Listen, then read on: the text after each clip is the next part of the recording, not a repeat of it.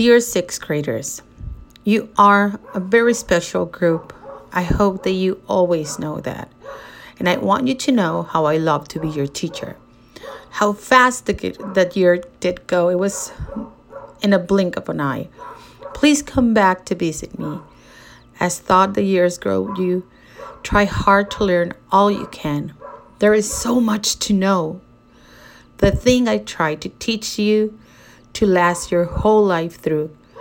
It's to know that you're special just because you're you. Love, Miss Tati.